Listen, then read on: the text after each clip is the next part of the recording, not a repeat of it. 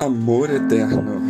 Há muito que o Senhor me apareceu dizendo: Porquanto com amor eterno te amei, por isso com benignidade te atraí. Jeremias 31, 3. Com amor eterno eu te amei. É uma declaração que algumas vezes ocorre nas Escrituras, como em Deuteronômio, Jeremias, Sofonias, Malaquias.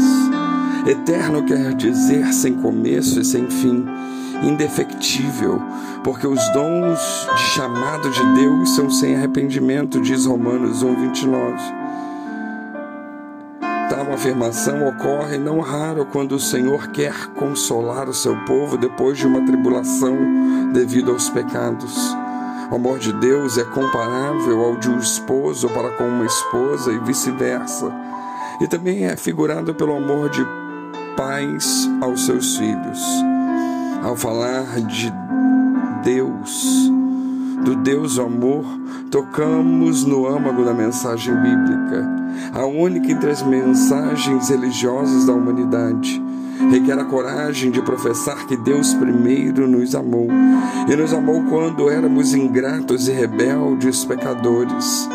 Platão julgava que a divindade nem sequer respondia ao amor do homem, porque ela nada teria a ganhar com isso. Portanto, se houve alguma atitude de amor para com a divindade, nunca houve a recíproca segundo o mesmo. Ora, foi precisamente sobre este plano, pano de fundo que ressoou a pregação evangélica. Esta só pode ter tido origem no próprio Deus, que assim se revela, e não na mente do homem, por mais religioso que fosse. A singularidade do cristianismo está nessa afirmação de que Deus é o primeiro a nos amar. Mas é também precisamente isso que nos deixa muitas vezes perplexos e deixa alguns descrentes hoje em dia, pois não veem como conciliar o amor de Deus e a existência de tantos males e sofrimentos sobre a terra. E para responder ao problema, voltamos a observar que Deus tem o amor de Pai e de mãe. Ora, qual é o bom pai que não educa os seus filhos procurando harmonizar seus afetos, até mesmo com punições e provações, se necessário? Por ocasião do exílio na Babilônia, o Senhor disse em Oséias 11: como poderia eu abandonar-te, ó Efraim, entregar-te, ó Israel? Meu coração se contorce dentro de mim, minhas entranhas se comovem. Não executarei o ardor da minha ira, não tornarei a destruir Efraim, porque eu sou Deus e não um homem. Eu sou santo no meio de ti, não retornarei com furor.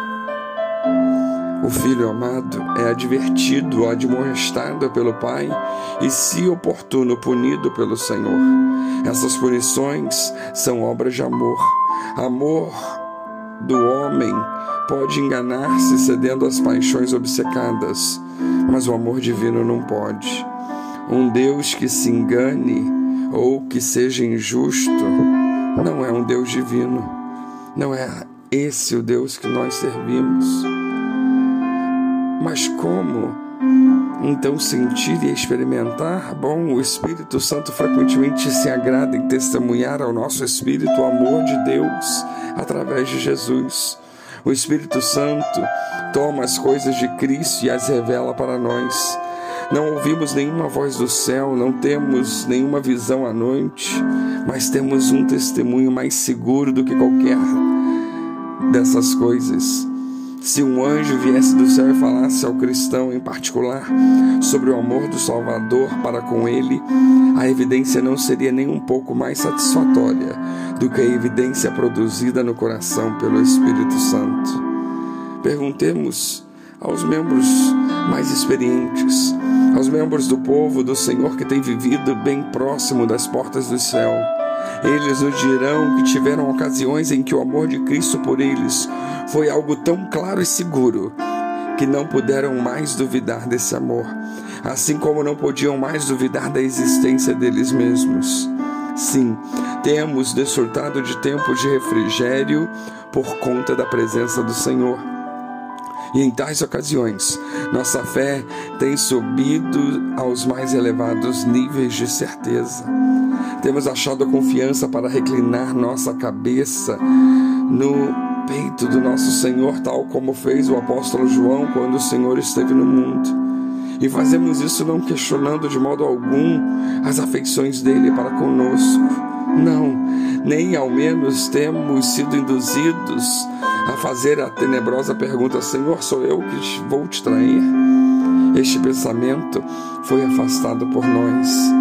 O amor de Jesus Cristo na cruz do Calvário aniquilou as nossas dúvidas por nos permitir uma profunda intimidade com Ele, com o Deus de amor.